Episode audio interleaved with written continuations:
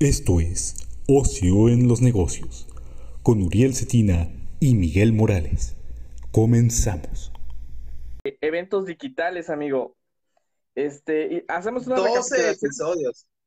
Dos episodios. Caramba.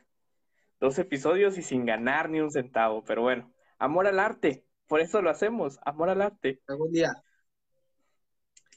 Este, pequeño, pequeña recapitulación acerca de, lo que fue el episodio número 11 de tarjetas de crédito, muy interesante.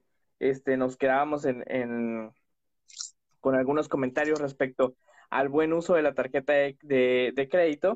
Decirles que pues no es un, no es una mala decisión adquirir una tarjeta de crédito, pero de mi parte siempre estar asegurados de que tengamos el suficiente capital para poder solventar el gasto, eh, ya sea una o dos veces, por si llegara a tener algún imprevisto. Y por otra parte, claro, hacer buen uso, eh, concientizándolos de comprar bienes duraderos. Miguel, ¿nos ilustras con un poquito de lo que vimos en la semana pasada? Así es, amigos, pues eh, un tema muy interesante que generó mucho interés. Yo creo que más adelante haremos una segunda parte eh, enfocado a otro, otro tipo de tarjetas de crédito. En conclusión, usen su tarjeta de crédito, contrátenla con el Banco del Bajío. eh, y úsenla responsablemente, no se endeuden más de lo que no puedan, de lo que no puedan pagar.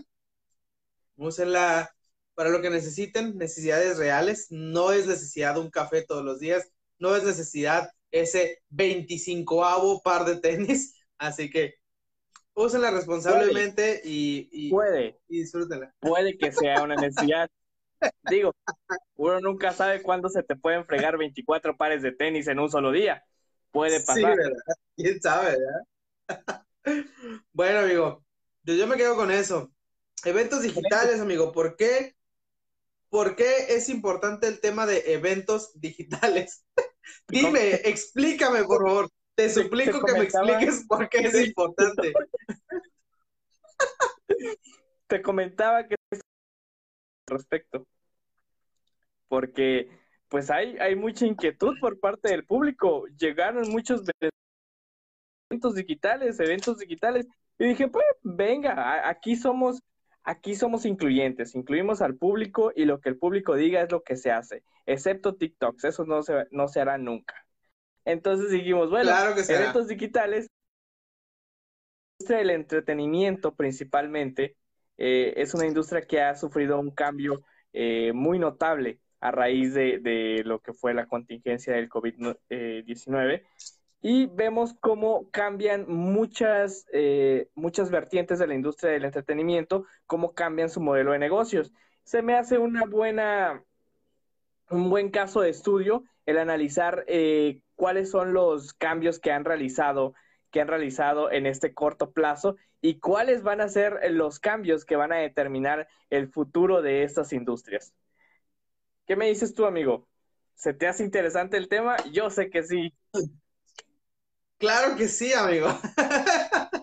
Este, este tema, este, sí es, sí es interesante porque tiene razón. Tal vez eh, no nos hemos dado cuenta o no nos ha caído el 20 porque la pandemia no ha acabado. Pero post-COVID, post-pandemia, nos vamos a dar cuenta de todos los cambios que va a, en que va a tener, en los que va a, repercutir, perdón, todos estos cambios que vivimos en la industria de los eventos, en los conciertos, en, las conferencias, en, no sé, algún evento masivo, más que nada, alguna convivencia y todo ese tipo de cosas. Eh, vamos a ver un gran cambio, yo creo que, yo creo que por algo voy, voy a sonar muy, no sé cómo voy a sonar, voy a sonar muy señor, pero por algo pasan las cosas, ¿no? Yo creo que este, este, esta situación, este, esta situación era necesaria tal vez en la historia del ser humano para darle, darle ese empuje que le faltaba a las, a los temas digitales. No sé, no sé si me estoy entendiendo, no sé si se está entendiendo el punto que quiero decir, Claro. sino que había mucho, sí, está, existían todas las herramientas que, que estamos usando ahora para las soluciones, pero no había no nos habían obligado a usarlas tanto como las estamos usando ahora. No nos habían obligado tanto a innovar en, en las cosas digitales, en los eventos digitales como se está haciendo ahora.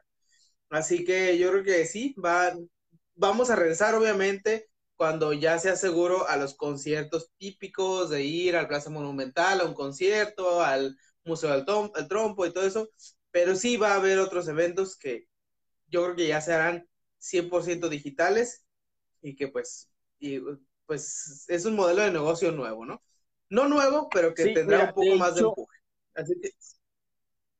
Sí, o sea, de, de hecho, todo eso de los eventos digitales surgió a raíz mi interés surgió a raíz de, cuando vimos el tema de gaming, de gaming o la industria gamer, porque justamente uno de los actores principales, que es Epic Game, que por cierto sigue su disputa con Apple, este, tuvo la maravillosa idea de llevar a un rapero, me parece, Travis Scott.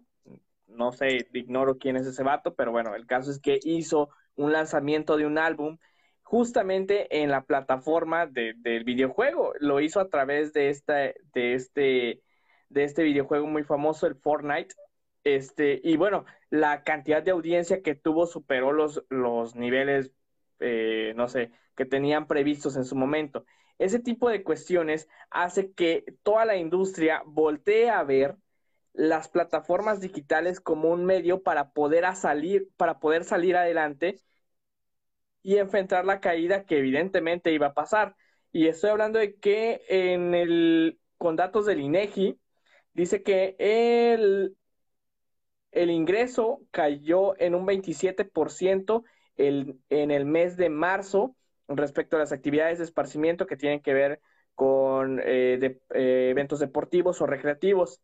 Y para el, para el mes de abril se contrajo un 80% el, los ingresos por parte de las industrias del entretenimiento, como te lo mencionaba, en aspectos culturales, de esparcimiento deportivos. Entonces, es, un cambio brusco, como tú lo mencionabas, que eh, voltea a ver la, la, industria y creo que, como bien lo, como bien lo decías, eh, nos obliga a adoptar nuevas, nuevas tendencias. Entonces, pues sí, digo, antes, de, antes del COVID, pues podíamos tener por seguro un establecimiento al cual podíamos ir, en el cual podíamos disfrutar, podríamos disfrutar de, nuestros cantantes favoritos, etcétera, ¿no? y ahora cambia completamente la jugada. Eh, incluso en el caso de, en el caso de los cines, pues vimos a jugadores como Disney estrenar películas que se supone proyectaban grandes ganancias como Mulan, estrenarlas a través de su plataforma digital, que es Disney Plus, ¿no? Entonces, amigo, deja de alzarme la ceja porque me pongo nervioso.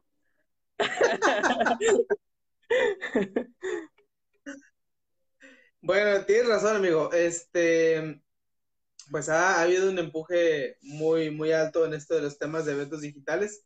Y como bien decía hace rato, post-COVID no seremos los mismos. Así que efectivamente habrá innovaciones y habrá nuevos modelos de negocio muy, muy rentables. Hablando de estos modelos de negocio, me gustaría hacer un pequeño paréntesis para invitarlos a, una página de Facebook de una amiga mía muy querida llamada Judith Moriel, la cual se dedica, bueno, no se dedica, pero tiene un talento muy, muy bueno que canta hermoso, canta espectacular, canta muy bien los, los invito y las invito a que la sigan en su página Judith Muriel. La conozco desde hace muchos años, he visto cómo ha ido madurando su voz y déjenme decirles que canta muy, muy bien. Así que vayan por ahí. Eh, eh, precisamente se me vino a la mente, amigo, y discúlpame, pero por esto este tema de, de los eventos digitales, porque ella a raíz de esta pandemia se atrevió a hacer su página de Facebook y a empezar a subir su contenido a Facebook. Así que, pues es una conocer, de promocionarse y los invito a que vayan a seguirla ahí a sus redes sociales. Y digo, e, eso al igual que con nosotros pasó, ¿no? En el caso de nosotros fue un, fue un tema más de, de recreación, un tema más de hobby, ¿no? Dijimos, bueno, tenemos tiempo, hagamos y veamos qué sucede, ¿no? Y ya llevamos dos episodios. Qué bien por ella que sí tiene un talento, eh, bueno, no quisiera decir talento de verdad, porque hay que aceptarlo, ¿no? Pues uno no canta, güey, ¿no? Uno no, uno no, uno no toca algún instrumento. Ay, Gabriel. Oh, digo, luego, ¿por qué te cancelan, eh? Tú me entiendes, tú me entiendes. No, pero, o sea, ella tiene un talento. Ella tu tiene frase, tu frase de, ella sí tiene un talento. Ella sí tiene un talento. Yo debo de reconocer que al menos a mí no se, no se me hace un talento el hablar de estas cosas. Cualquier persona eh, con un poco de tiempo y dedicación puede ser un alguien que hable mucho acerca de negocios. Ahí tienes a los güeyes de iMarket Sleep, ¿no? O de los que hacen multinivel y esas cosas, que pues, ya se creen dioses por, por leer a Piense rico, no, piense y hágase rico, ¿no? Algo así. Ah, sí, los siete, los siete hábitos de la gente altamente exitosa. Inmamable ese libro. Bueno, pero bueno, continuando con el tema, te decía, sí, justamente este tipo de, de, de situaciones empuja a toda la industria a cambiar a un modelo de, a un modelo de negocios enfocado justamente en las plataformas digitales. Lo veíamos con nosotros, lo, lo vemos en el caso de, de tu, de, de, tu amiga. Y bueno, una de las, una de las principales este, industrias o de las vertientes que han tenido mayores cambios de negocios son los cines. No sé, amigos, si tú te has puesto a ver la cartelera de cines o a ver o analizar desde un punto de vista muy general cómo ha ido evolucionando la industria del cine en México a raíz de esta pandemia? Mira, amigo, este, realmente del cine ni me he acercado al cine ni he visto la cartelera, porque como no tengo ni la más mínima intención de ir y no, y pues tengo Netflix y, pues con eso para mí es más que suficiente, así que, pero fíjate que sí he visto una transformación en la producción de películas aquí siguiendo un poco la, el borrador que traemos por aquí, pues cómo era antes la industria, ahorita que nos acabas de poner el ejemplo del cine. ¿Qué hacías o cuánto te gastabas? Pues ibas, gastabas en gasolina en caso de que tengas carro o gastabas en transporte, en Uber, en caso de que te movieras por estos medios, ¿no? Unos ponle 100 pesos en Uber, eh, en taxis, ¿no? Llegas al lugar y compras, este, haces la fila para comprar los boletos, a veces son filas largas si vas en, en, este, en fin de semana, que es cuando la mayoría va a los cines. Este, filas muy largas para entrar al cine, compras este, las, este, las, los boletos, de ahí pues te pasas a hacer fila a la, a la, a la sección de palomitas, de dulces, entras y tomas tu lugar, ves la película, te sales y otra vez gastas dinero en regresar a tu casa. O si vas al cine de carrusel, como alguna vez mi estimado amigo y yo lo hicimos, pues por ahí te puedes tropezar con algún otro lugar interesante, ¿no? Sí. y gastas más dinero, ¿no? Pero bueno. Entonces, este, pues ese, ese y casualmente está al lado del cine, ¿eh? muy extraño, ¿no? Esa, ese, ese lugar, pero bueno. Entonces, eh, eh, el modelo de negocio es ese. ¿Cuál es el negocio de los cines? Pues los, los dulces y caramelos, ¿no? Ahora, ¿cuál es el modelo de negocio actual? No puede haber aglomeraciones de gente, no puede haber este, eh, no puede haber pues venta directa tal vez de, de palomitas y de todo eso pues, ¿qué, ¿qué, se hace? A lo que yo sí he ido, amigo, es a un autocinema, solamente una vez en esta pandemia, al autocinema del gobierno de Rosarito, que está a la orilla de la playa. Yo fui, pagué mis, este, mis, está a la orilla de la playa, amigo, el, el, cine, el cine, el cine, autocinema, perdón, de, de ahí de Rosarito. Entonces, yo fui, sí, pues, gasté gasolina carro, pagué. Pues se puede, ¿no? Sí, claro, porque si no tuviera, obviamente, no le voy a pagar al Uber para que esté ahí. Pues,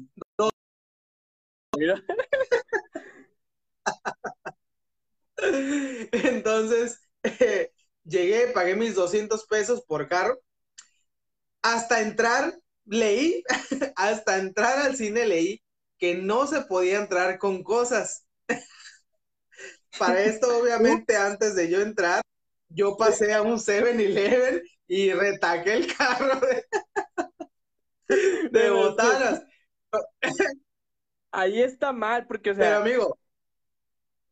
Eso lo hubieran puesto eh, de entrada, lo, hubie- lo hubieran puesto eh, a la entrada del autocinema, o bien te lo hubieran dicho al momento de realizar, o no sé, en un espectacular, güey, previo a, porque igual si yo voy a ir a un autocinema, pues yo me quiero ahorrar todo lo del lucerío que compraba anteriormente, ¿no? Entonces yo creo que, ojo ahí, autocinema de Rosarito. Claro que sí. Fíjate, amigo, que pues este es que realmente no te revisan, o no, no te van a poder a bajar del carro y a decirte, a ver qué trae, ¿no? Obviamente no lo van a hacer, porque te van a incomodar y la gente ya va a dejar de ir. Eh, yo no lo sabía, realmente yo no lo sabía, amigo, no sabía hasta que ya estábamos adentro estacionados esperando que proyectaran la película y leímos las reglas, decía, no se puede entrar con alimentos y bebidas, y yo, ah, bueno, pues ya lo hice. Sucedió. Ahí para la próxima. Entonces, este, ahí para la próxima. Y no he regresado. Entonces, hay, también hay, hay este, puestecitos ahí que vendían una gran variedad, como palomitas, brochetas, tostilocos, alitas, vendían muchas cosas, ¿no? Entonces, el modelo de negocio ha cambiado, sigue siendo el mismo fin, el, el que pagues por ver la película y que generen ingresos a través de la venta de botanas, pero con una mecánica diferente. No sé si eso es a lo que te referías, amigo.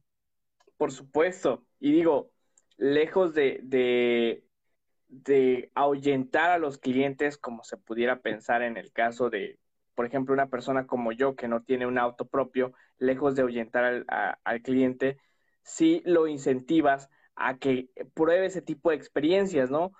Pruebe eh, el hecho de ir a, a un autocinema con sus amigos o con, con la persona eh, que esté a su lado para poder convivir y contar la experiencia, porque digo, al final de cuentas, eh, la industria de los cines es por experiencia, es lo que vende, lejos de, obviamente, de la dulcería y demás, pero para uno como cliente lo que realmente vende es la experiencia, el saber que estás bien atendido, el saber que la sala a la que vas es cómoda, el saber que la pantalla que tienes es de última generación o el sonido es envolvente, eso es lo que te, lo que te cautiva de, de la industria. Entonces, claro que como, como espectador quieres probar nuevas experiencias respecto a este, a este nuevo modelo de negocios o a este, este giro que ha implementado la industria. Entonces yo creo que ha sido una muy buena implementación de nuevas tecnologías y también de cambios en su modelo de negocio respecto a lo que estábamos acostumbrados, ¿no? Y otra cosa, amigo, este Cinépolis entró a Uber Eats. Cinépolis entró Uber Eats y de ahí Sí.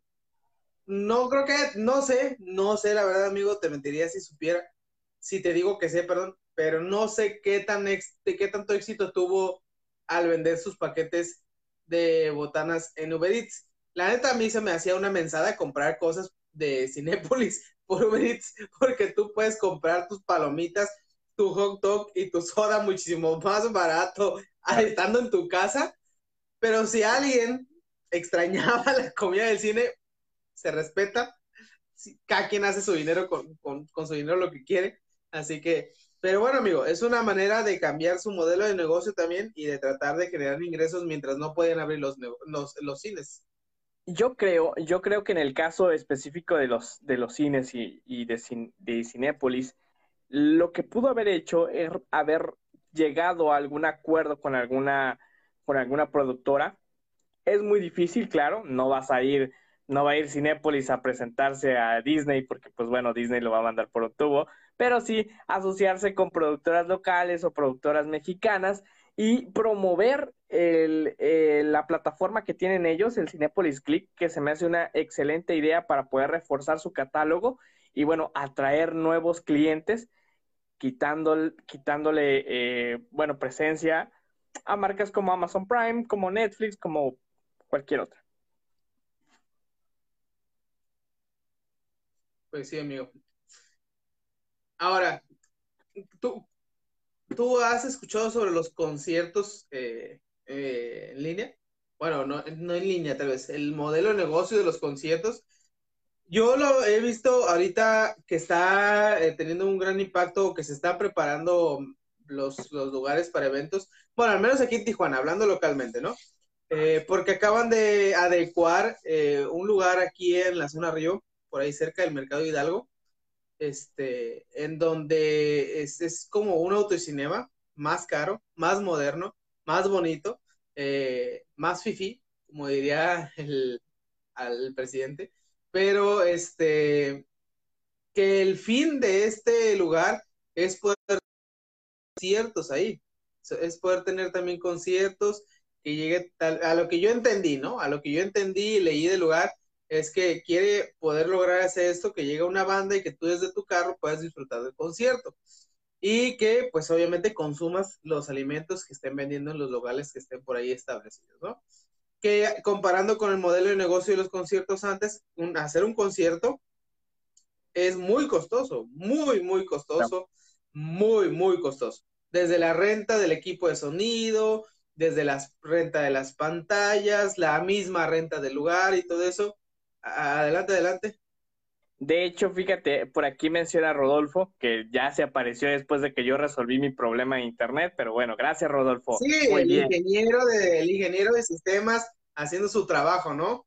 Yo creo que por ahí le vamos a penalizar. No te va a llegar el cheque. No, no, no. Este, aprovechando el comentario que, dice Rodolfo de que en concierto, eh, respecto a los conciertos en línea, es mejor ver eh, YouTube o, bueno, el chiste es estar de manera presencial. Yo comprendo esa parte en absoluto, pero créeme que, digo, yo sí pagaría, por ejemplo, nos voy a ponerte un ejemplo de mi banda favorita que es Coldplay, yo sí pagaría un boleto por el hecho de verlos o de, interactuar con ellos, porque al final de cuentas, en la mayoría de los eventos, por ejemplo, he pagado los eventos del frasco, dos nada más, este, en esos eventos, pues sí hay interacción. Quieras o no, hay interacción. Y pues sí, dices tú, venga. Próximamente busquen, próximamente Ocio en los negocios Clip interactivo para que paguen su boleto. De hecho, de hecho, a mí se me había ocurrido hacer algo así, pero con otra, como dando asesorías, pero pues ya sé que nadie, no nos paga ni siquiera esto, amigo, entonces, no nos pagan ni las menciones, güey, entonces, pues, ¿para qué le movemos? Ay, no, amigo, qué triste de veras. Y segundo, a, segundo a Charles que dice, no se puede perrear a gusto desde el asiento de tu auto. Completamente de acuerdo. Es muy incómodo. No lo hagan. ya lo has intentado, amigo. Me reservo mis comentarios. Belén, ¿cómo estás? Al rato nos van a cobrar por verlos. No, no te creas. Bueno, tal vez sí. Espéranos, espéranos. Ahora, amigo, ¿qué más me puedes contar sobre los eventos digitales? Complementando eh, un poco lo que decías acerca de los de los conciertos digitales. Fíjate que eh, Joshua, Joshua Francia, o Francia, no sé cómo se pronuncia, el director ejecutivo de, de Boletia, comentaba que, digo, Boletia es una plataforma, una plataforma en internet que se dedica a la venta de boletos, lejos de Ticketmaster, que es una de las más conocidas, ¿no? En el caso de, Boletia, ellos comentaban que de marzo en adelante bajaron el 97% sus ventas. 97%, güey, yo ya me hubiese suicidado, probablemente. Eh, y bueno, pues dice que ellos se tuvieron que implementar y apresurar más bien eh, la, la salida de una plataforma que en el caso de ellos se llama NERME o NIRV, no sé, y la cual se dedica justamente a crear ese tipo de, de, conciertos o de actos live streaming. Y se me hace una muy buena idea que ese tipo de empresas busquen de manera rápida innovar ese tipo de servicios. Ahora, la contraparte aquí de innovar en, en unas en plataformas, en plataformas digitales, es que las plataformas digitales, lo digo por experiencia, cuestan trabajo al momento de implementarlas, cuestan mucho trabajo. ¿Por qué? Porque, bueno, la primera versión no es la mejor y siempre se está llevando a cabo una actualización. Lo vemos todo el tiempo con las aplicaciones de Facebook, Uber, etcétera. Entonces, sí es complicado porque los primeros usuarios probablemente ya no quieran regresar porque la plataforma se traba o porque el pago fue declinado, etcétera. Entonces, creo que es, algo valiente por parte de esas compañías el adoptar este tipo de modelo de negocios y completamente válido el hecho de que las plataformas no funcionen al 100% y como usuario deberíamos de entenderlo, ¿no? Ahora, amigo, ¿tú cuáles, cuáles crees que sean las claves de una empresa para poder adaptarse al cambio? Pues, no sé. No, sí, sí las tengo, amigo. Por aquí las anoté. Mira, para mí, en, en, lo, que, en lo que por ahí este, eh, nos ponemos de acuerdo, eh, eh, para mí en lo personal, este, las claves para poder adaptarse al cambio en este tipo de situaciones es no es estar abierto, más que nada, estar abierto a, a, nuevas ideas, no que no cerrarte a que este es mi modelo de negocio y no lo voy a cambiar y voy a tener que esperar hasta que sea seguro y la gente vuelva a venir a mi establecimiento para comprar un boleto de cine y entrar a ver una película no te puedes cerrar, no te puedes quedar en un, en un solo paso, no te puedes estancar. debes de tener una mente abierta para poder escuchar propuestas. El atrevimiento, yo diría que es otra, otra clave para, para poder hacer las, la, adaptarse, atreverte a hacer las cosas, el no decir, y si no funciona, no pensar tanto en si no funciona. Obviamente las, las empresas que hacen este tipo de eventos digitales no son empresas chiquitas que, que se quedan entre, ay, y si sale y si no sale, obviamente no, hacen todo un análisis, hacen toda una proyección y obviamente van a revisar los escenarios, ¿no? Este, y de ahí van a tomar decisiones. Así que, pues, el, el, el atreverse a que si hay una pequeña posibilidad de tener éxito, hacerlo y sobre todo darle un seguimiento muy puntual, darle un seguimiento muy puntual a, a, lo que se está implementando, organizarlo de manera correcta, no temerle a los errores, porque como bien lo dice Uriel, las primeras veces lo más probable es que sea una basura las transmisiones, o como nosotros cuando empezamos a transmitir que estábamos uno arriba del otro y no se veía tan, curada. Después descubrimos el giro automático. Incluso ahorita, o sea, en el capítulo número 12, me sacó dos veces, dos veces de, la transmisión. Y sí, sin duda alguna son cosas que pasan y que muchas veces se alejan de nuestro control. Y como, como bien lo comentábamos, es importante saber como usuario que, que por ser una nueva tecnología, y no nos justifico, eh, te enfrentas a este, a este tipo de, de situaciones, ¿no? Así es, así es. Y pues bueno, hacer la prueba de error y darle un seguimiento muy puntual y que sobre todo yo le agregaría otra, otra, otro puntito a estas claves para adaptarse al cambio, en que post-COVID, post-pandemia, no se olviden de estas nuevas, de estos nuevos modelos de negocio, que la siguen implementando, que siguen implementando, porque yo creo que, que para allá vamos, para allá vamos y, y pues tiene, yo creo que van a seguir siendo muchísimo más rentables o bueno, tal vez no más rentables, pero sí van a seguir generando ingresos los eventos digitales y pues no nos podemos olvidar totalmente de ellos. Es correcto. Eh, mira, solamente para, para complementar lo que tú mencionabas, para mí yo creo que lo más importante para poder adaptarse a este tipo de cambios es entender que el, usuario está buscando, está, está buscando experiencias. El usuario no busca, no sé, ver un evento en alta definición, busca que la persona o el boleto o por lo que pagó eh, tenga una interacción directa con ellos. No me quiero echar flores, pero al menos yo siento que eso es algo que hemos hecho en la mayoría de los, eh, de los capítulos, el interactuar con muchos de ustedes que se desvelan con nosotros para poder mantener viva, eh, mantener vivo el interés por, por, los servicios. Y creo que esa es una, esa es una clara es un claro ejemplo más bien de lo que se debe de hacer para poder adaptarse al cambio y para poder eh, tener para poder tener una buena respuesta de, del, del, consumidor. Yo me quedaría con eso. Y creo que por aquí lo mencionaba tu amiga Judith Muriel, que eh, se tiene que apoyar al talento local. Eso yo lo digo.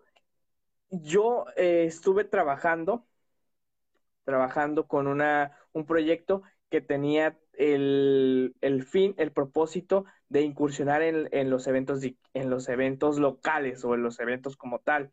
Yo le mencionaba a la persona que estaba a cargo que era muy importante, muy importante tener una plataforma digital y que tal vez nos llevaría, eso fue antes de, la pandemia que, que se originó.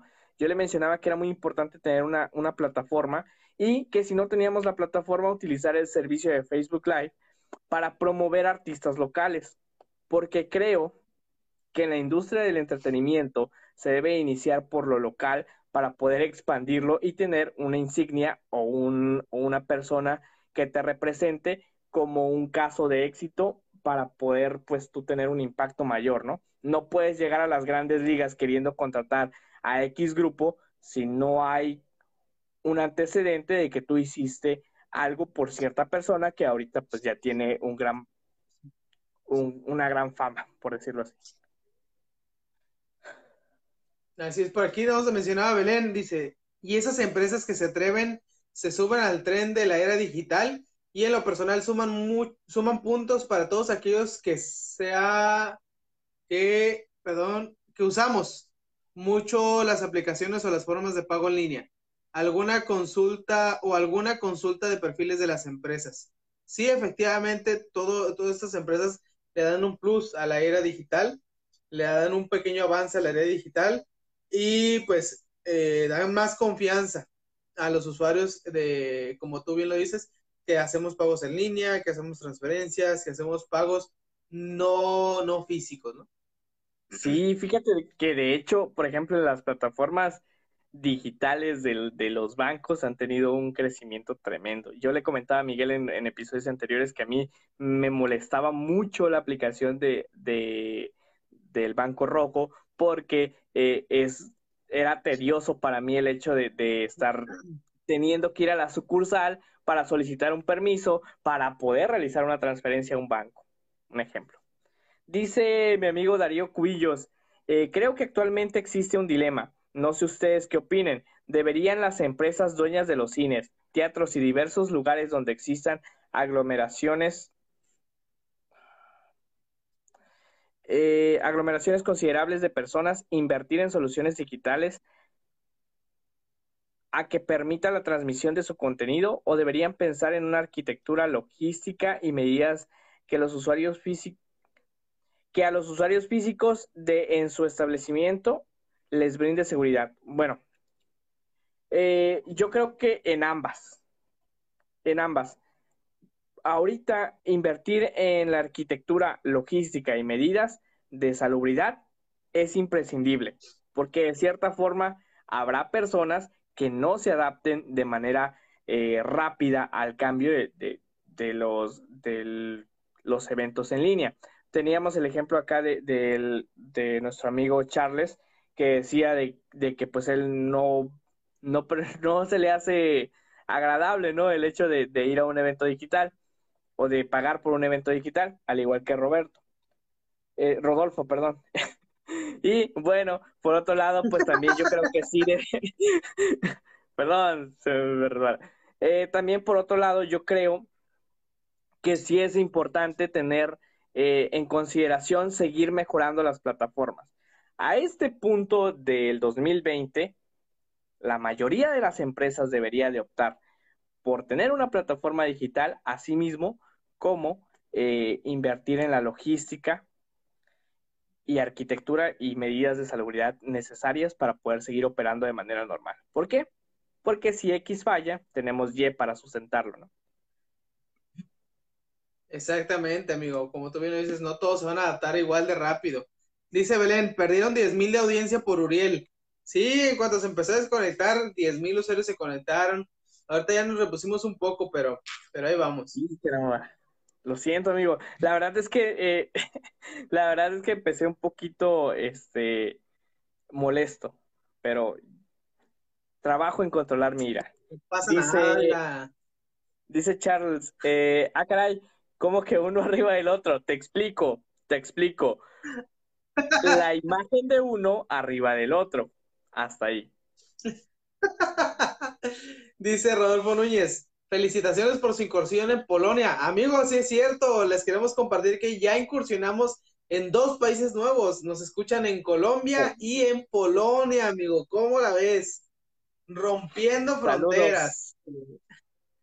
Saludos, Colombia. Este, dice Belén, ahora ya se venden experiencias y eso es desde comprar un café en Starbucks como hacer un viaje a una zona turística muy visitada. Ah, tengo un caso de una experiencia, de la venta de una experiencia.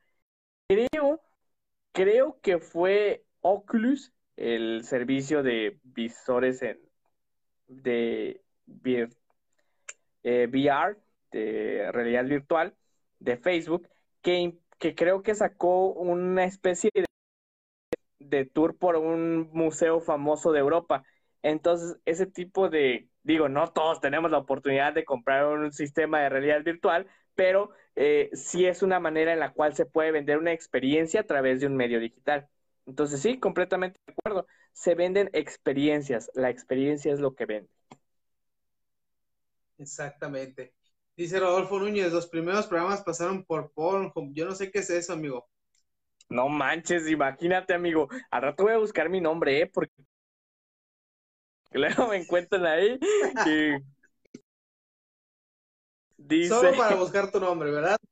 Sí, solamente para buscar mi nombre. Dice, hay que monetizar los videos. De alguna otra forma, Charles, aquí se busca monetizar. Así tengamos que subirlo a la plataforma que sea, lo vamos a hacer. Así es. Dice, dice Miriam, Uriel, dice Judith que si le cambiaran el nombre al frasquito, a ella sí, ella sí compra su boleto para Tulip. Amigo, ya lo estoy pensando, ¿eh? Hace un momento vi la transmisión que estaba teniendo el frasco y me comentó, me comentaron que, el boleto cuesta 69 pesos y tenía 11.600 conectados. Hice la cuenta y eran 800 mil pesos, amigo, por un live. Un libro. 800 mil pesos. Yo creo que ya vamos a empezar a cobrar. No, mira, a mí, lo, a mí lo que se me ocurre es hacer un evento, pero bueno, ya lo, ya lo programaremos, ¿no, amigo? Algo que a todos nos llame la atención y sea algo de polémica, tal vez. No lo sé. Dice Rodolfo, teníamos menos espectadores que ahora, por eso se cambió el enfoque. Sí, cambiamos el enfoque. ahora utilizamos clickbait. ¿No? Dice Belén Leiva, que le tape, ay, que, que le tape la marca al bote que estás, que se está tomando Luriel. Promocionate aquí, cerveza desconocida. Aquí, promocionate aquí. Y si se vio, ustedes no lo vieron. ¿Sabes qué? Dice Judith, dice Judith Muriel, cuesta 89, costaba 89 pesos ya después de, ya, o sea, de una semana para acá. Yo todavía lo compré en 70. Bueno, yo no lo compré. Lo compraron en 79.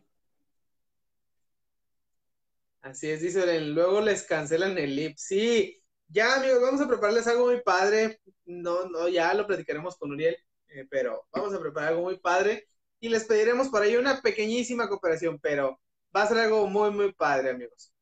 Allá no vamos a quedar como payasos, güey, si nadie completa.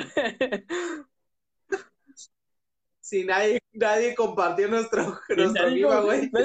No, o sea, son bien malos, ah, pero fueron meme, sí, claro, ¿no? Fueron TikTok. Sí, sí. Este... Bueno, amigos, pues, ¿con qué te quedas de este episodio, amigo? Mira, hay mucho que hablar, amigo. Realmente hay mucho que hablar y no nos vamos a ir de aquí hasta que sean pasadas las 12 de la noche. Eso es un hecho.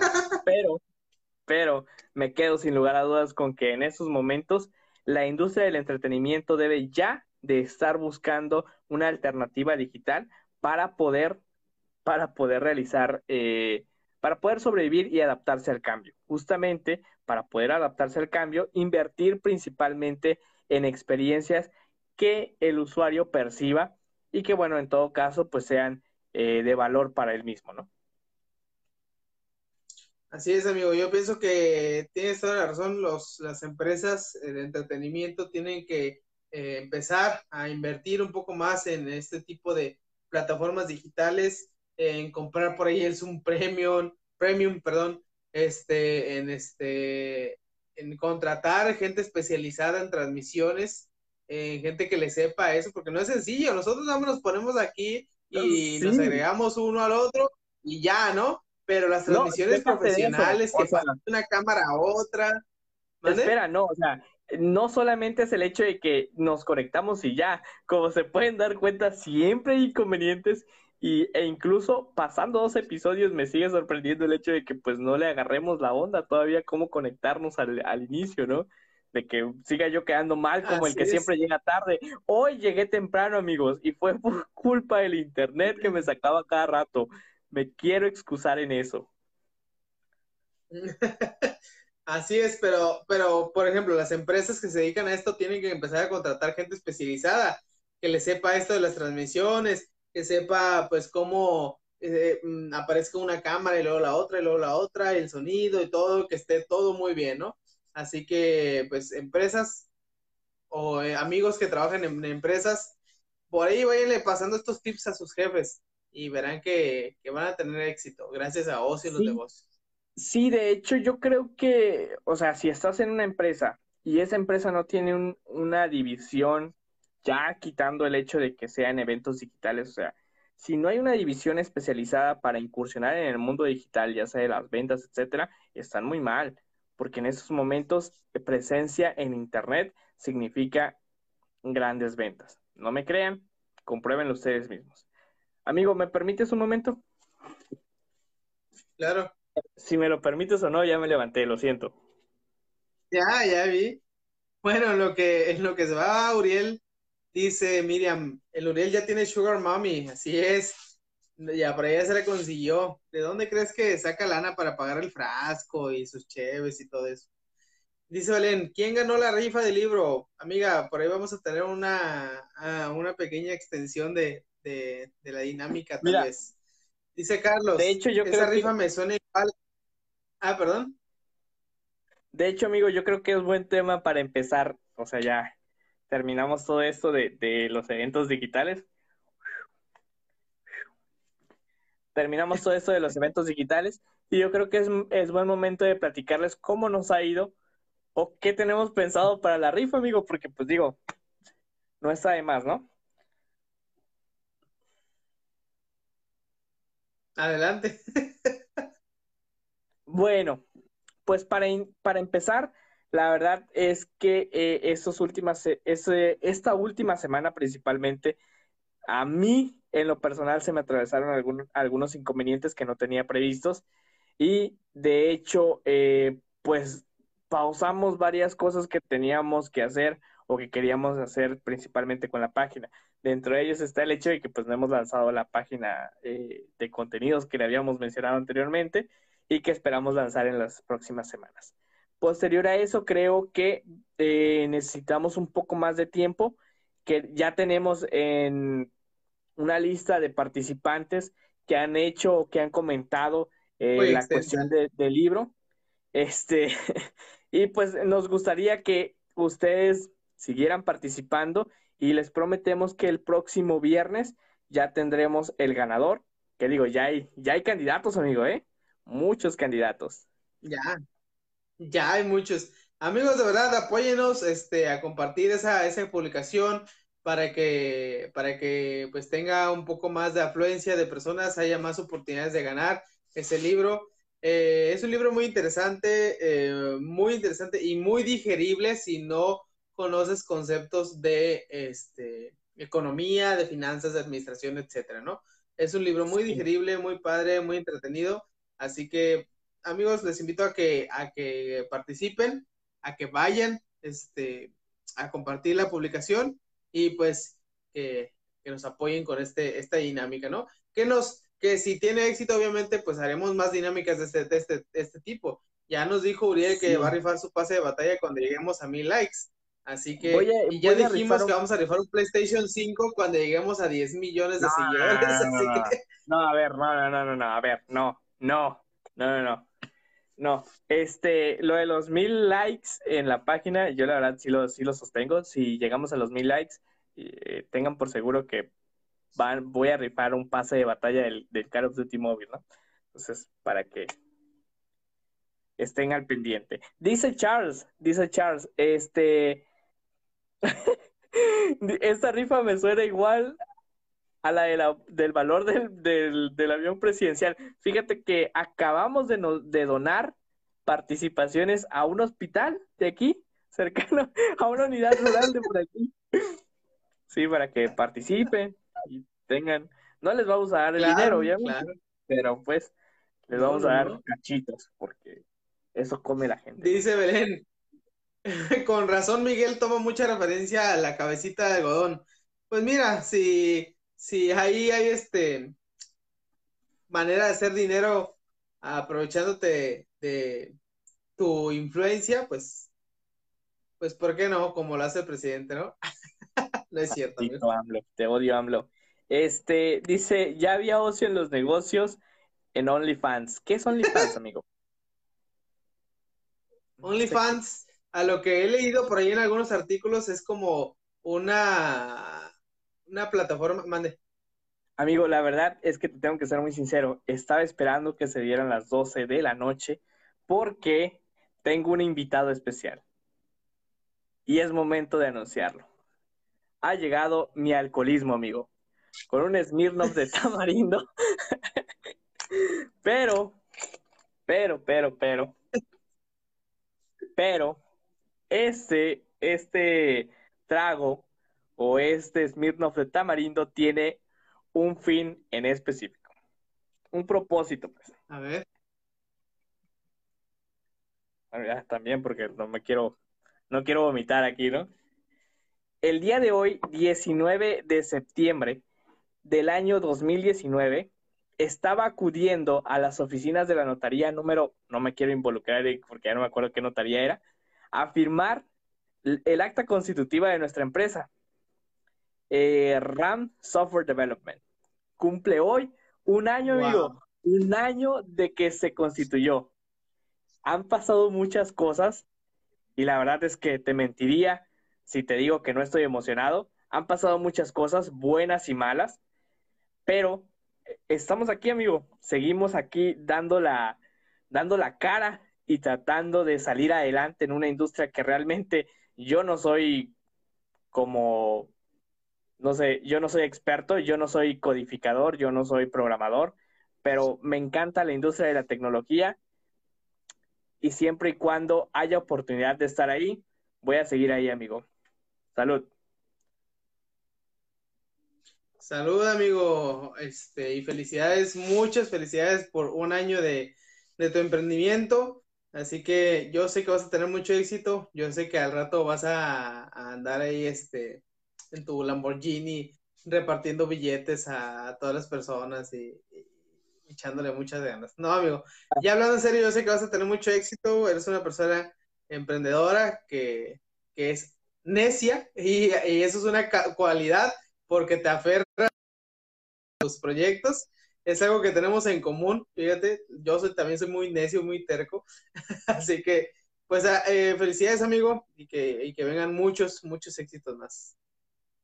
Así es, pues no queda de otra. Realmente a esto nos, a esto nos lleva eh, el vivir en, en, ciertos, o tener ciertos momentos de adversidad, el, el buscar la manera de ganarse el pan de cada día y la verdad es que, siendo sinceros, me ha tocado un equipo increíble que hasta el sol de hoy sigue trabajando. Te lo juro, yo cuando pasó un año, y digo, ya estoy hablando del 2016, 2017, cuando por primera vez intentamos trabajar en algo, trabajamos en un proyecto, de hecho, que se llamaba eh, Smart Sale, que fue un punto de venta, el cual pues no vio la luz de, debido este cuando cuando pasó un año yo dije pues ya, se acabó, se acabó el sueño de ser emprendedor, ¿no? Porque pues no había salido nada bueno. Entonces, uno de ellos, que es Luis, eh, me dijo, ¿qué sigue? Yo dije, güey, pues vamos a buscarle. O sea, si tú me dices qué sigue, es porque tienes la iniciativa y quieres que esto siga adelante. Y créeme, amigo, créeme, como tú lo dices, yo soy un terco y a mí, así sea a mis 69 años, 70 años u 89 años, voy a seguir adelante por ver a mi empresa salir adelante. Entonces, pues salud por eso, salud por eso. Entonces vamos a celebrar, vamos a celebrar que se cumple un año de la fundación de RAM Software Development. Salud, amigo. Aquí tengo una coquita. Salud. Exacto. Muy bien, amigo. bueno, ya, ahora sí, volviendo al tema. Límpiate la lágrima, límpiate la lágrima. Sí, ya. Amigo, me pongo, tú sabes que me pongo muy sentimental con ese aspecto, ¿eh? Tú lo sabes. Si algún día quieren verme llorar, háganme que les platique este pedo. Ahí me van a tener como dos horas hablándole de, puras derrotas, ¿no? Pero bueno. Este, volvemos a los comentarios, amigo. Claro, dice Carlos por aquí. Ya, ya llevan vendidos 69.5 de los cachitos del libro. Claro, ya llevamos un gran avance. El pueblo está con nosotros. y de hecho, lo que resta, lo que resta, lo vamos a, lo vamos a comprar nosotros, pues ya, ¿para qué, no? Pues lo que no se venda, lo compramos Se lo vamos a dar, se lo vamos a dar a otra, a otro órgano que es parte de Ocio y los negocios, o sea, al administrador de la página de internet, que es Rodolfo. ¿Cuál es el problema, no? Si el gobierno se lo da a otras dependencias del gobierno, ¿por qué no hacer lo mismo nosotros? al rato, al rato va, al rato va a salir este Rodolfo diciendo que se ganó el libro, ¿no? Nuestro afortunado ganador, Rodolfo. Ay, dice Belén, pero no tartamudez. No sé quién estaba tartamudeando. Yo, Yo estaba tartamudeando. tartamudeo mucho, así que. Ah, ok. Yo estaba tartamudeando y es por la emoción, Belén. No es por el hecho de que haya alcohol en mis venas en estos momentos, es por la emoción que tenía. Dice Miriam, ¿para cuándo un tema de sexualidad? Dice Judith. No sé. Yo, yo creo que, ¿sabes qué, amigo? A mí me gustaría tratar el tema de, del crecimiento de Tinder. Es un muy buen tema. Fuera, fuera de cosas, sí es un muy buen tema. No, sí, hablando de temas de negocios, ¿no? Sí, creo que hay un, hay un gran negocio detrás de Tinder que creo que, bueno, primero hay que investigar, luego ya sabes que ando proponiendo cualquier cosa, amigo, la neta. Sí, sí, sí, ¿verdad? Dice Belén, y el PlayStation que dijo Luriel, ese se va a rifar cuando lleguemos a 10 millones de seguidores. Yo no dije, yo 10 millones de seguidores. No, luego porque, o sea, de aquí a que lleguemos los, a los 10 millones de seguidores, el PlayStation va a seguir valiendo lo mismo y la neta, pues no. No pasa nada, amigo, no pasa nada. Dice Rodolfo, dice Rodolfo, insisto que desde que tiene las placas de la 4T ha cambiado. Así es, Miguel, te descubrieron, te descubrieron que tú eres el impostor. Voy a, voy a pintar esas placas, es más, mejor voy a comprar un carro americano a la raña para, sí, de para ya no andar con esas cosas. Dice Belén, ya se va a pedar el Uriel en vivo. Así es, amigos, después de esta transmisión en vivo, vayan al perfil de Uriel a verlo empedarse en vivo. ¿Quieren verme empedar? Paguen 89 pesitos. ¡Qué barato!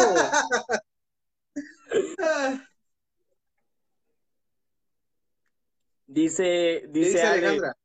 Esto se sale de control, ¿no, amiga? Lo tenemos totalmente controlado. Si quieren que se salga de control, ya saben. Les pasamos nuestras cuentas de banco y ahí pueden depositar sin ningún problema. Claro. Dice Belén, dice Carlos, felicidades. Dice Belén, llora si quieres, te lo mereces, Uriel.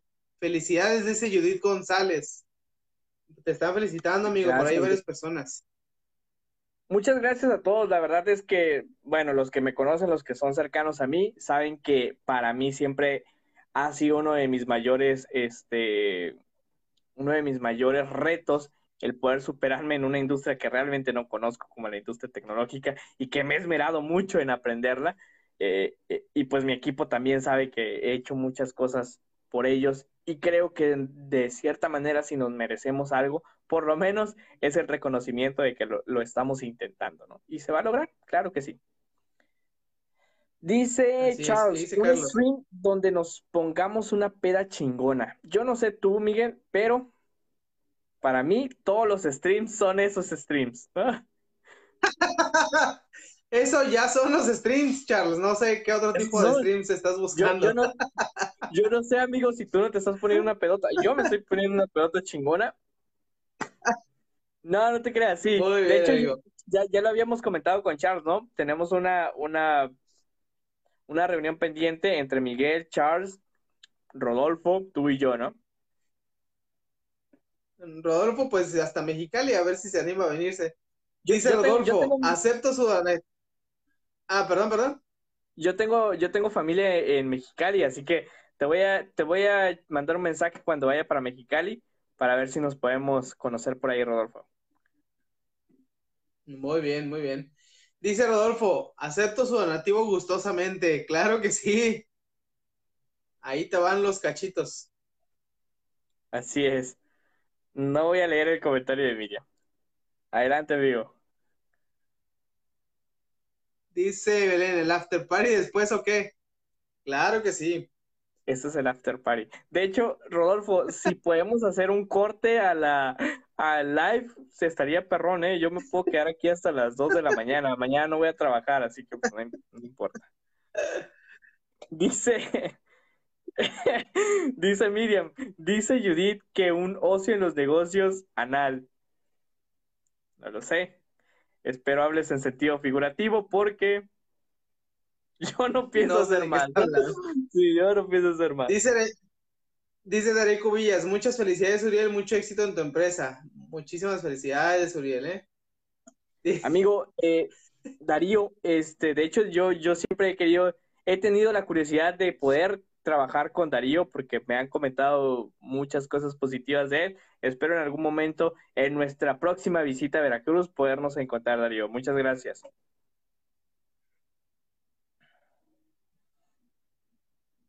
¿Qué dice Miriam? Dice Miriam, Miguel aprovecha que Uriel está pedo para que hagan TikToks. Simón, ahorita me voy a lanzar en su casa a hacer TikToks. Ya verás, ya verás. nos vemos, hasta luego, hasta luego, gracias, bye. Dice Rodolfo, corte, por favor, hagan corte, amigo. Ya lo que viene a partir de aquí ya es pura plática, ya. Te, quedas hasta la... sigue grabando el Perdón, perdón. ¿Te quedas hasta las doce y media, amigo? ¿Hasta las doce y media? Eh, sí, claro, claro. La pensaste, la... dime la verdad, o sea, si no te vas a quedar a las doce y media, dime la verdad. Amigo, es que, es que nos habíamos hecho la idea de que iba a ser un lip corto y yo así me quedé, la neta, con esa idea. Pues esto es Big Brother y las reglas cambian, amigo. Dice Darío, claro que sí, amigo, si le gustaría trabajar ahí contigo, pues adelante, ya, ya tienes ahí un prospecto. Excelente. Dice Belén Leiva, sigue grabando el live, va a salir en Spotify, jaja. Sí, de hecho. Bueno, vamos a hacer un corte para que pues, no se entrometa todo eso, ¿no? sí, porque luego en Spotify, ahí imagínate estar escuchando un podcast donde diga, ay, nos estamos riendo de cualquier cosa. que sí los hay, ¿eh? Sí los hay y los escucho. ¿Qué pasa? Digo, realmente, pues, ¿no? Dice Miriam, eh, invita a Muriel, yo entro contigo, amiga, invitada estás.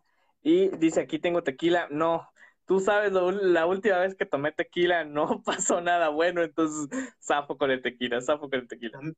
Amigo, es el mes patrio, es el, más, es el mes patrio, tienes que apoyar los productos locales. Tú, tú, tú, se me hace que ya te pusiste la vacuna de Sputnik, ¿verdad? Por eso estás tomando Smirnoff. Por eso estoy tomando vodka. Exacto, por eso estoy tomando vodka, porque dije... Mm". dice Belén, la esposa de Miguel dice que no. No, ¿cómo crees? No hay nadie aquí al lado de mí con una chancla. Es la una mentira lo que estoy dice, este... Mm". dice Charles, Uri, eh, platica un poco de, tu empresa, un resumen general. Ay, me pones nervioso, güey. ¿Me lo permites, Miguel? ¿Me lo permites, Miguel? Claro que sí. Bueno, RAM Software Development es una empresa de desarrollo de software.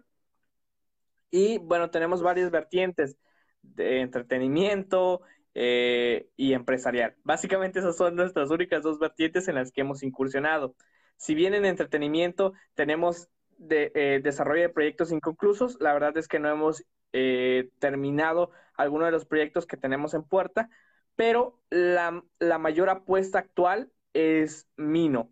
Mino es una aplicación que intenta conectar, más bien, no intenta, conecta a todos los camioneros, a todos los, los conductores de camiones de carga con empresas que necesitan el servicio, creando literalmente un marketplace donde pueden contratar los servicios de manera inmediata. Una de las principales ventajas de poder utilizar Mino es que tienes el seguimiento de tu, de tu envío de manera eh, precisa y bueno, en cualquier momento a través de, tu de la aplicación celular. Esto le permite al conductor tener acceso a un rastreador GPS sin necesidad de invertir en uno físico como tal. Solo el servicio de la red celular como rastreador, eh, como rastreador celular. Ese es el principal producto que tenemos ahorita, Mino. Tenemos eh, pruebas ya reales con usuarios reales y uno de los principales problemas que atravesamos es la maldita burocracia que tiene el gobierno de México y que tiene que ver principalmente con eh, los trámites para el uso de marca con el Instituto eh, Mexicano de la Propiedad Intelectual o el INPI. Hasta ahí, amigos. Pero qué tal, amigo, que va nuestro presidente a registrar su nombre como marca con su primera, no primera, su no primera dama, y en dos días la, tiene, ¿no? Qué interesante, ¿no? Y qué misteriosos son los caminos del Señor. del Señor Impi. Lo detesto, amigo, de verdad. Lo detesto mucho porque, créeme, hemos lidiado con esto ya como por tres, cuatro meses. Entonces, o sea, si de por sí la pandemia nos extendió los problemas para poder realizar, el, nos extendió el tiempo que teníamos previsto para realizar un, lanzamiento, ahora viene el INPI y nos dice, no, güey, tienes que esperarte hasta que yo diga para poder realizar el uso de la marca, porque de lo contrario, puede que lances una marca y haya una demanda en tu contra porque estás utilizando otro nombre que ya está utilizado por algún imbécil de Monterrey. Es un ejemplo, no es que haya pasado, es un ejemplo.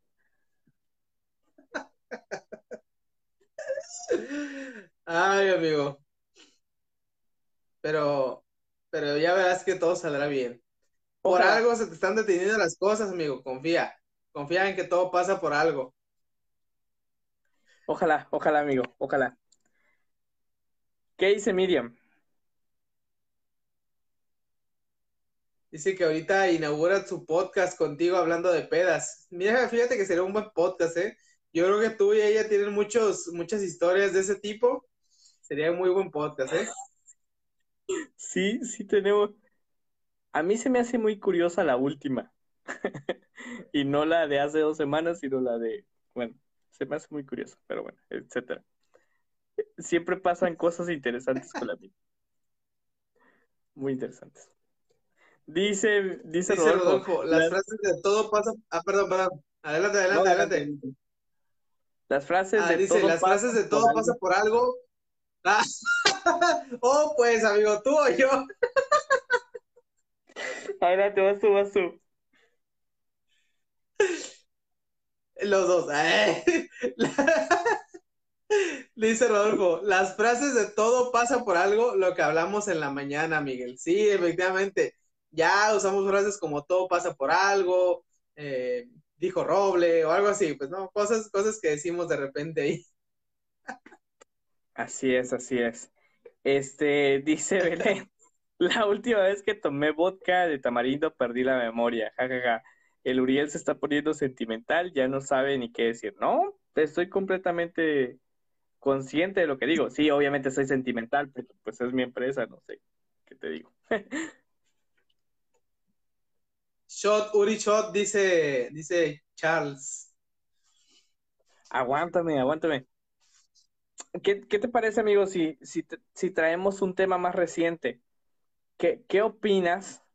¿Qué opinas? O bueno, ¿por qué no, por qué no eh, dejamos abiertos los comentarios para hablar de cosas, no sé, que hayan sucedido entre, en la semana? ¿Qué te parece, Miguel? Claro, claro que sí. ¿Alguna noticia que a ustedes les interese? Y yo empiezo. ¿Qué opinas con la opción, o más bien la encuesta que ejecutó el presidente? No sé si fue él, pero ¿qué opinas de la del, del juicio a los expresidentes por, ya sabes, eh, no me acuerdo cómo se le llama, lo de corrupción y todo eso, ¿no? ¿Qué opinas al respecto, amigo? Amigo, entras en un tema que me apasiona, la política. Pues, para eso venimos, o sea, no te pedí que te desvelaras conmigo por, para hablar de eventos digitales, o sea, no.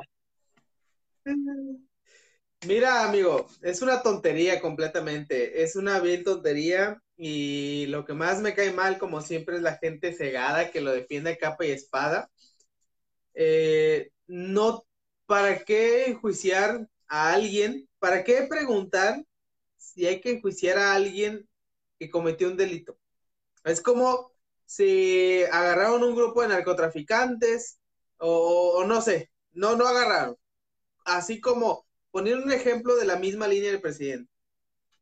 Tienen ubicados a grandes narcos, no voy a decir nombres para no meternos en ningún problema. Tienen ubicados a grandes narcos. Quiero ¿Saben ¿eh? quiénes son? Quiero vivir yo también, así que no voy a decir nombres. ¿Saben quiénes son?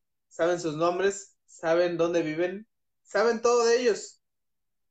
Y entonces al policía, al ejército se le ocurre decir, oigan, ¿y si quieren que los enjuiciemos?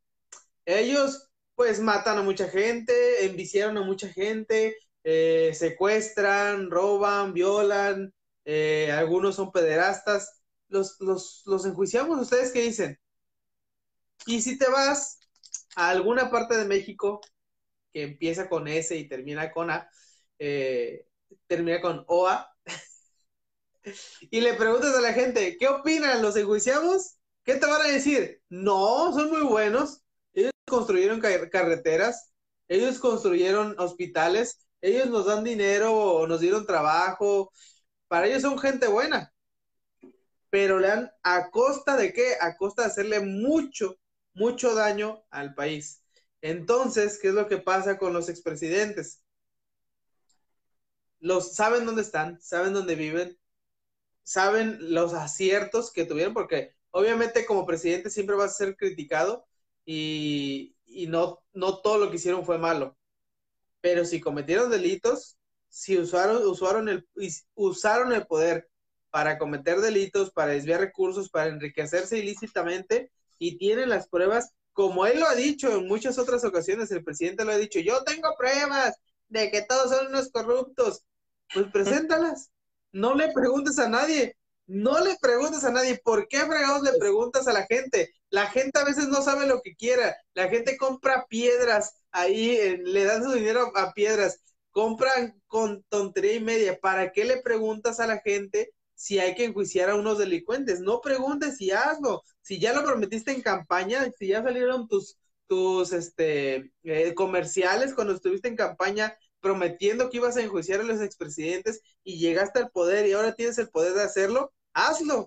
No preguntes, hazlo. Sí. Esa es mi opinión. Sí, sí, sí. Estoy completamente de acuerdo contigo. Y, bueno, mi punto de vista es el siguiente. Eh, de entrada, es algo que no se tiene que someter a votación pública porque es una pérdida de tiempo. De entrada si se tiene que perseguir un crimen, eh, ya sea de, violación de derechos humanos, ya sea de, corrupción, etcétera, se debe de hacer. Yo, por más que, me guste la figura de, Peña Nieto por ser un imbécil que haya generado miles de memes, por supuesto que voy a estar a favor de que ese güey pague por el hecho de haber recibido sobornos por Over, Odebrecht o alguna otra empresa, ¿no? Eh, lo que sí no me, no me parece justo es el hecho de que, como, como mencionaba este Charles, de que las encuestas violan el derecho debido al del, debido proceso eh, y la presunción de, inocencia. Bueno, en el caso de, de en el caso de, de, Felipe Calderón o en el caso de Carlos Salinas de Gortari, pues no tienes pruebas concisas. Y, y ahorita que mencionabas lo de las pruebas, pues güey, también si vas a tomar en cuenta las pruebas que existen en contra de Felipe Calderón o en contra de Carlos Salinas de Gortari, deberías de tomar en cuenta las mismas pruebas que se presentaron en contra de tu hermano, ¿no? Exactamente, amigo. Tienes a un corrupto como amigo con funcionario principal que dirige la CFE, como lo es Manuel Barlet, y lo defiendes porque es tu amigo, está contigo. O sea, te has convertido en lo que tanto juraste destruir. Eso es lo que pasa con, con, con estas personas. Que bueno, Morena, pues siempre, Morena es el PRI viejo. Y quien diga lo contrario, en cualquier momento nos podemos agarrar a golpes, no tengo ningún problema. No, quien diga lo contrario, la verdad es que debería de reconsiderar el hecho de que en las filas de Morena hay mucha gente del PRI viejo y justamente es el PRI que ustedes detestaron de Carlos Salinas de Gortari y gobiernos atrás, ¿no? Porque seamos sinceros, el PRI de, Enrique Peña Nieto pues nada más fue tonto, no hizo gran cosa. Eh, volviendo a los comentarios, amigo, por aquí nos dice, nos dice Belén, le pueden mandar saludos a mi novio, Adolfo Ortiz, es su cumpleaños hoy. Porfi, cumple 25 años. Pues, Adolfo, muchas felicidades, 25 años. Muchas felicidades, Adolfo, un abrazo. Tu amigo Miguel Morales de Ocio nos... Ay, ya como saludo de influencer, ¿no? Amigo, somos influencers, créetela. Claro que sí. Muchas felicidades, Adolfo. Que cumplas muchos años más. Síguenos por aquí. Te vamos a, felicitar. Un shot por, eh, ¿cómo se llama? Adolfo. Un shot. Adolfo. por Roberto. Por Rodolfo, Roberto. Eso es un caos. El Uriel tomándole a la cheve después de, después al vodka. Eso, ese es mi amigo. Creemos en que creamos en la uni. Amigo, estás haciendo una combinación peligrosa, ¿eh?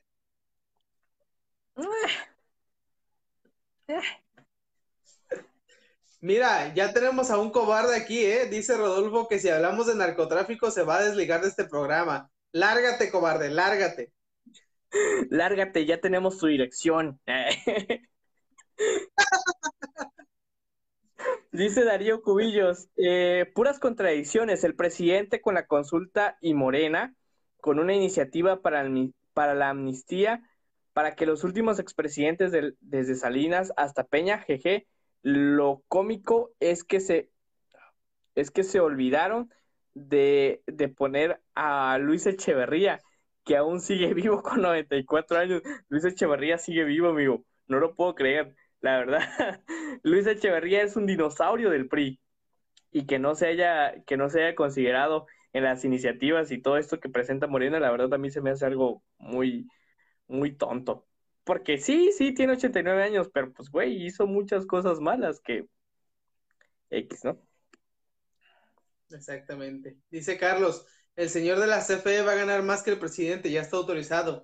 Así es, amigo, están sus cochinadas, sus, sus, sus populismos. Yo me acuerdo del primer sueldo que le pagaron al presidente que regresó 20 mil pesos y a ver cuánto ha regresado en las demás quincenas, ¿qué más has hecho? Pues tonterías, la gente, la gente se va muy rápido por el populismo. Sí, el populismo vende, amigo, el populismo vende. Y fíjate que estaba leyendo justamente, ah, no, no estaba leyendo, estaba viendo que por es, que aprovecho para hacer mención un nuevo documental o un documental que acaba de salir en Netflix que se llama The Social Dilemma, o El Dilema de las Redes Sociales en español, que se los recomiendo, está muy bueno. Y, agradezco también a Alfredo Sumaya que me hizo el favor de prestarme su cuenta de Netflix porque no va a pagar 200 pesos por ver un mugroso documental. Sumaya, Saludos. Saludos a Sumaya. Este, eh, el documental trata acerca de cómo los datos personales que le brindamos a las redes sociales crean un perfil y este perfil ha sido manipulado por los algoritmos de estas redes sociales o estas plataformas digitales para eh, llevar nuestra, nuestras decisiones a un punto radical, ya sea de extrema derecha o de extrema izquierda. No sé si lo estoy haciendo bien. Creo que para ustedes sí, yo no sé. Eh, entonces, eh, el punto es ese, ¿no? De que eh, realmente esta trata de datos o este consumo de datos masivos ha llevado a, las plataformas digitales como Facebook a que jueguen un, un, papel importante en, el en cuestión del uso de datos y la manipulación de los mismos. Dice Rodolfo, amigo. Dice, no manden saludos, cobren por ellos como los influencers. Así, nuestro saludo va a costar 1,200 pesos. A las primeras 100 personas que compren nuestro saludo va a costar mil pesos promoción. Eh, así que aprovechenlo, aprovechen. ya le cobré a su malla, ya le cobré a su malla, no te preocupes.